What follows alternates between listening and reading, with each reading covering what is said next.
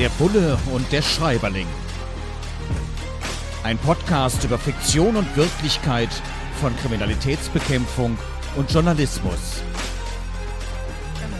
Mit Sebastian Fiedler und Frank Überall.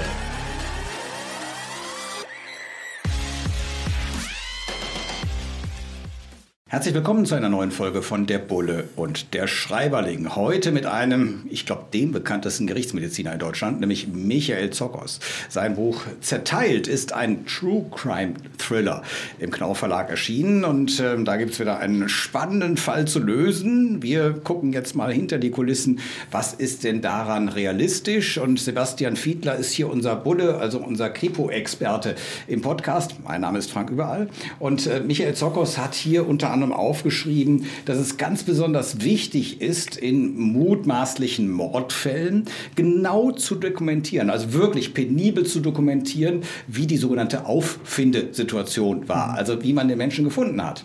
Denn daraus kann man dann später einiges ableiten und äh, wenn es zum Beispiel, und das fand ich sehr, also das finde ich immer sehr schön an ihm, dass er eben auch so ein bisschen erklärt, ein bisschen ausholt, denn es kann ja auch sogenannte Bergungsverletzungen gegeben haben. Das heißt, wenn man jemanden beispielsweise beispielsweise wie hier aus einem Fluss ziehen muss oder von einem Flussufer, dann kann es tatsächlich sein, dass er sich dabei nochmal verletzt, der dann leblose Körper, und das dann vermeintlich als äh, Tat Wunde gesehen wird und man in die völlig falsche Richtung ermittelt. Deswegen sei es so wichtig, das wirklich penibel zu dokumentieren. Und ähm, ich, ich kenne das, wenn es dann tatsächlich Kriminalfälle gibt in der realen Welt, das kenne ich dann aus der journalistischen Sicht, dass dann da unglaublich lange also normaler Autobahnunfall, da ist nicht lang gesperrt, ja. Es sei denn, ist Öl ausgelaufen, das ist auch ein bisschen blöd. Aber ansonsten, wenn da irgendwo der Verdacht auf einen Kriminalfall ist, mein Gott, das dauert unendlich lang, bis sie endlich mal fertig werden. Da wird vielleicht noch ein Hubschrauber geholt und alles Mögliche, das dauert.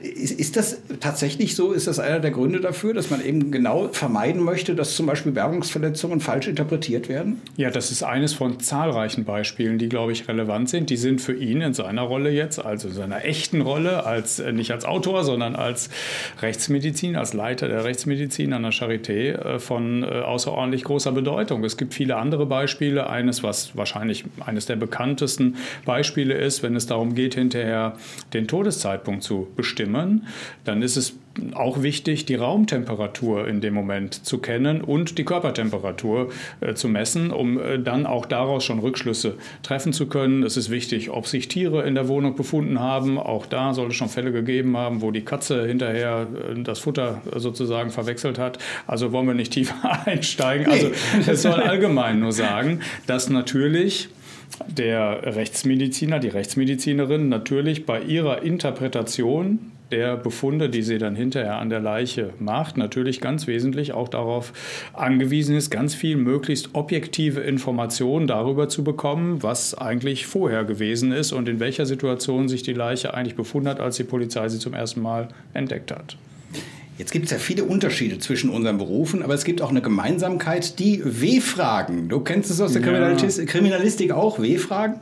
Mhm, ja klar, wahrscheinlich kriege ich jetzt nicht alle zusammen, weil wir uns jetzt wer, wo, wie, wann, ja, warum genau. und wahrscheinlich habe ich jetzt. Ja, das Spannendste fand ich, dass das sind, glaube ich, sieben, wenn ich mich recht erinnere. Richtig, ja. genau. Das ist bei uns im Journalismus ja. ganz genauso. Spannend fand ich dann an einer Stelle nochmal, dass besonders hervorgehoben wird und das ist in der Tat bei uns auch unglaublich wichtig. Woher stammt die Information? Ja. Und klar, also es gibt in aller Regel keine interessenfreie Information.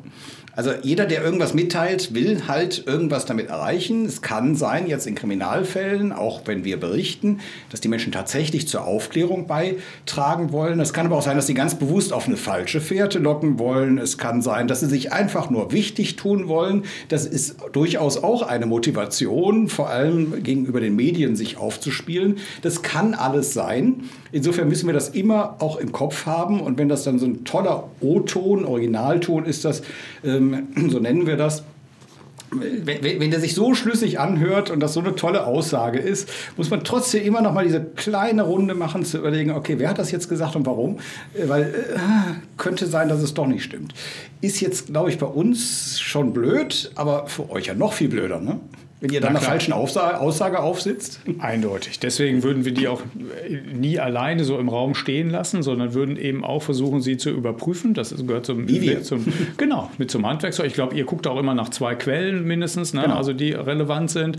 Und bei uns würde man zum einen gucken, gibt es objektive Spuren, die man daneben legen kann? Gibt es Schriftstücke, die das belegen? Gibt es Kommunikation, die das belegt? Spurenlagen und so weiter. Also oder oder eben auch andere Aussagen, ja, die aus einer ganz anderen Richtung kommen, von Leuten, die da nichts mit zu tun haben, die das auch bestätigen. Also und dadurch setzt man sozusagen Stück für Stück ein Bild um, indem man bei jeder Spur fragt, stimmt die oder nicht, also verifiziert sie oder falsifiziert. Wenn man sagt, okay, das kann auf, es ist objektiv nicht der Fall, zack, kommt die weg und man, äh, ver, ver, ähm, äh, man konzentriert sich dann eben auf die Spuren, die dann hinterher noch übrig bleiben, um das Bild vollständig zu machen manchmal, also hier stehen ja zwei mittelalte weiße Männer, es gibt auch noch ältere weiße Männer und äh, manchmal, so wird es zumindest hier beschrieben, ist es auch ganz gut, zum Beispiel in der Gerichtsmedizin nochmal einen deutlich älteren Kollegen zu haben, der einfach auch nochmal sehr viel Berufs- und Lebenserfahrung hat und den man einfach mal um Rat fragt bei einer bestimmten Obduktion, wo man selbst jetzt nicht so sich ganz sicher ist. Ähm, also ich tatsächlich kenne das auch, erfahrene Kolleginnen und Kollegen, ähm, die entweder aufgrund alleine schon der Berufserfahrung, also des Alters oder der Spezialisierung, die sie haben, einfach unglaublich tolle Ratgeber sind, wo ich immer sehr dankbar bin, einfach mal, weil wir sind ja oft Freiberufler, auch in einem Konkurrenzverhältnis und wenn man einfach mal so gegenseitig äh, sich die Bälle zuspielen kann und an dieser Erfahrung teilhaben kann. Also ich genieße das unheimlich und finde das ganz toll.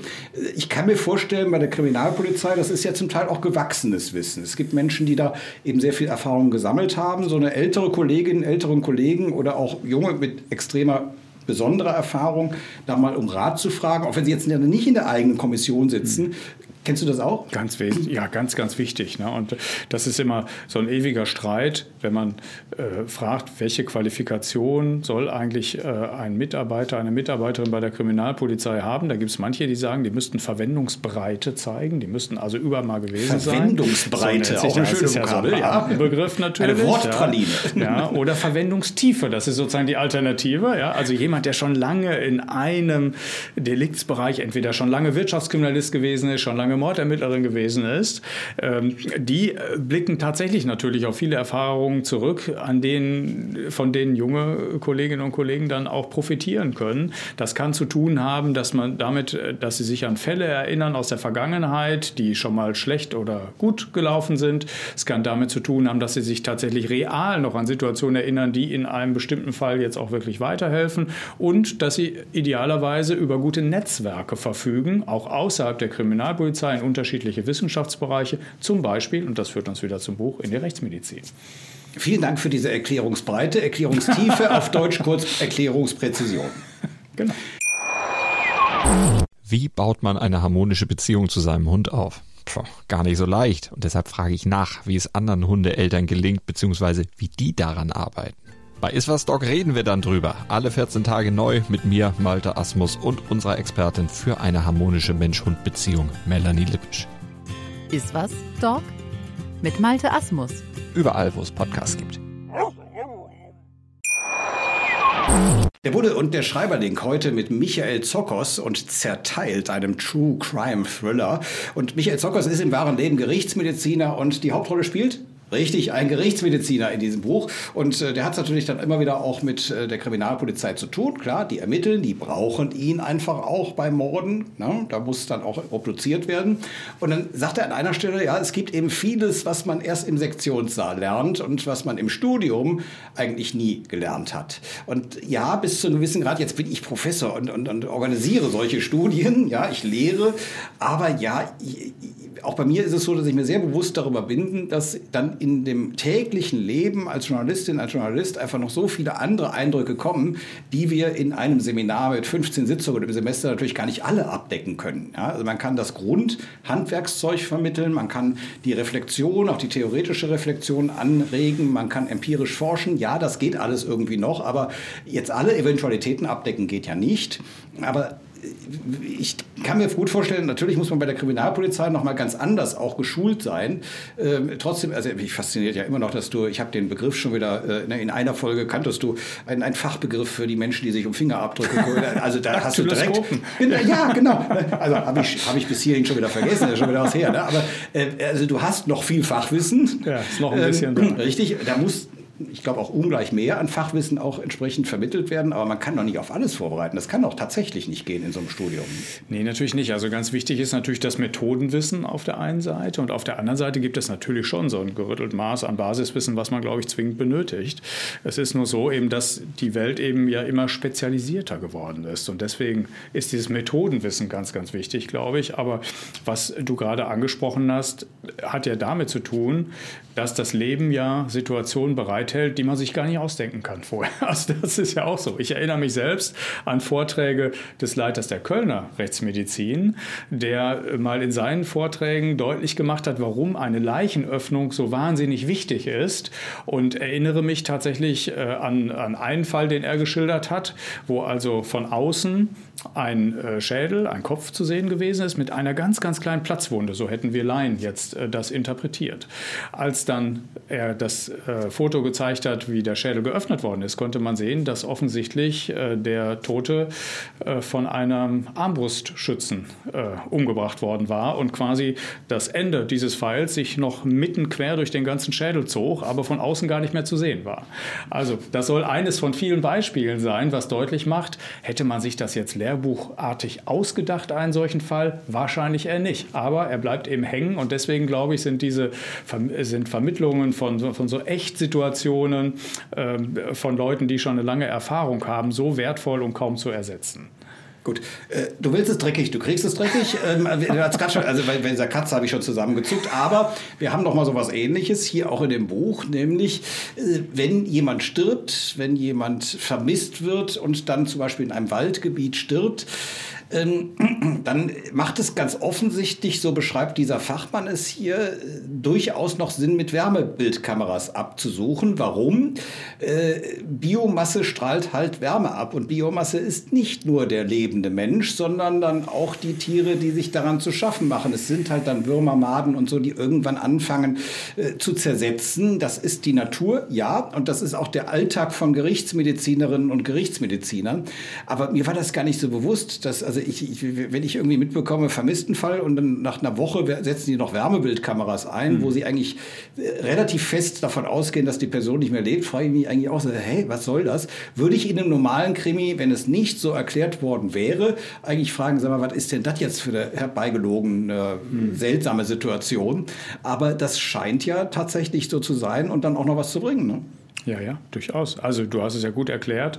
Äh, nee, er, er. Ich habe nur, ich, ich ja, hab da keine du hast, er, Genau, er hat es gut erklärt und es wäre auch. Ich habe gut erklärt, was er gut erklärt Es wäre sehr verwunderlich, wenn er sozusagen an der Stelle, was Fiktion und Wirklichkeit äh, angeht, genau an der Stelle irgendwie auf die Fiktion zurückgegriffen hätte. Das ist ja genau nicht so der Fall, sondern er ist ja jemand, der bekannt ist, auch durch YouTube-Videos äh, ganz besonders viel Interesse daran zu haben, tatsächlich auch seine Arbeit zu erläutern und zu erklären. Und ähm, ich sage mal, diese Grundsituation, ich habe mich mich gerade gefragt, hast du eigentlich Biomüll zu Hause? Ja, also und den mhm. Eimer mal in der Hand gehabt, der ist auch warm irgendwann. Also es gibt viele solcher Situationen, wo du sagen würdest, wahrscheinlich ist es vermeintlich tote Masse, aber natürlich passiert da noch etwas. Es gibt einen Kölner Kriminalbiologen, der sich eben auf diese Maden mal ursprünglich Marc Benecke, Dr. Marc Benecke. genau. Ganz lieber Kerl. genau, ja. genau. Also der sich auf diesen Teil gerade spezialisiert hat, um eben auch Rückschlüsse äh, treffen zu können, welche, welche Fliege da genau wann ihre Eier abgelegt hat. Ich kann es nicht besser erklären, da müssten wir ihn zu einladen. Aber das sind eben zahlreiche dieser Beispiele, die das nochmal deutlich machen, dass eben äh, viele biologische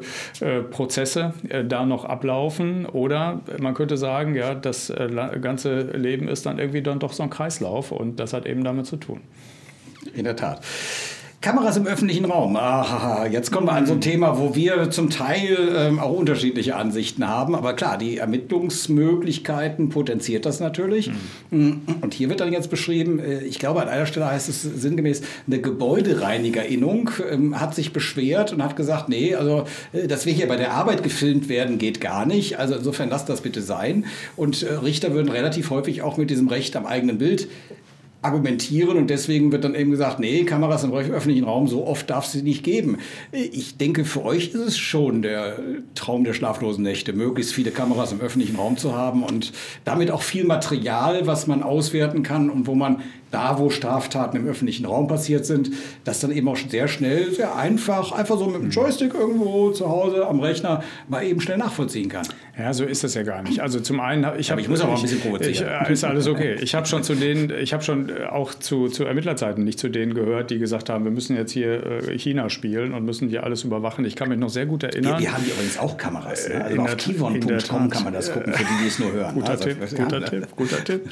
Also China ist ja so ein wirklich krasses Beispiel, wo ich äh, von Leuten, die sich gut auskennen, äh, höre, dass es Leute gibt in der chinesischen Bevölkerung, die sich so einen Stein in den Schuh tun, damit sie humpeln, wenn sie draußen rumlaufen laufen, weil dann ihre Bewegungs, äh, ihr, ihr Gangbild, ihr Gangbild verändert ist, damit das sozusagen ja. dann nicht erkannt wird. Ich kann mich erinnern, im Jahr 2000 haben wir mal so ein, äh, an der Fachhochschule Newcastle äh, in, in England besucht und ich erinnere mich, auf der anderen Straßenseite hat mein Kollege am Bankautomaten Geld geholt und wie alle CCTV-Kameras sich auf mich konzentrierten, einfach nur, weil ich auf der anderen Seite der äh, Straße stand. Also das, das beunruhigt mich auch. Ich will nur sagen, für Ermittlungsbehörden ist es ja heute schon so, dass vervollständigt das Bild, dass wenn wir mal einen Moment nachdenken, wir de facto ja gar nicht so sehr von staatlichen Kameras jeden Tag überwacht werden, sondern warst du schon mal im Kaufhaus?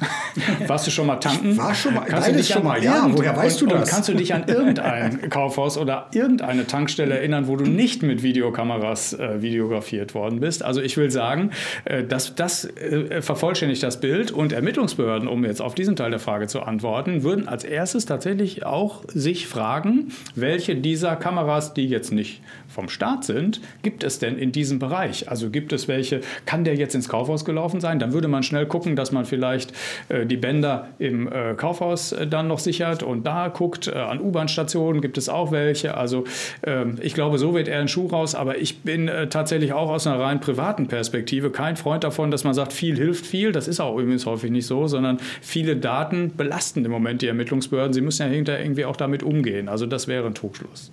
Ja, manchmal, wenn ich, also erstmal vielen Dank, Sebastian Fiedler, unser Bulle hier im Podcast. Und wenn ich dann manchmal zum Beispiel tanken bin und sehe die Kamera, dann muss ich manchmal mich so ein bisschen zwingen, dass ich nicht automatisch wieder auf diese Kamera mich richte und sage, der Bulle und der Schreiberling mit der aktuellen Folge, diesmal von Michael Zokos zerteilt. Also wenn jetzt hier irgendwelche Menschen, die bei irgendeiner Tankstelle im Carrefour oder sowas arbeiten und sich wundern, was denn da für ein komisches Zeug auf dem Band, dann kann es sein, dass ich einen schlechten Tag hatte und irgendwie nicht aus der Rolle äh, mich rausbewegen bewegen konnte. Aber wir kommen in die Rolle wieder rein in 14 Tagen auf diesem Kanal, egal wo ihr uns schaut oder hört. Vielen Dank.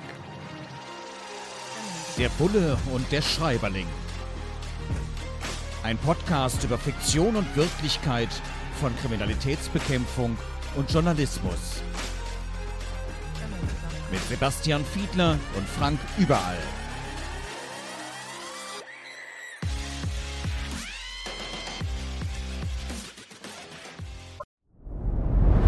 Dir hat dieser Podcast gefallen? Dann klicke jetzt auf Abonnieren und empfehle ihn weiter. Bleib immer auf dem Laufenden und folge uns bei Twitter, Instagram und Facebook. Mehr Podcasts findest du auf meinpodcast.de.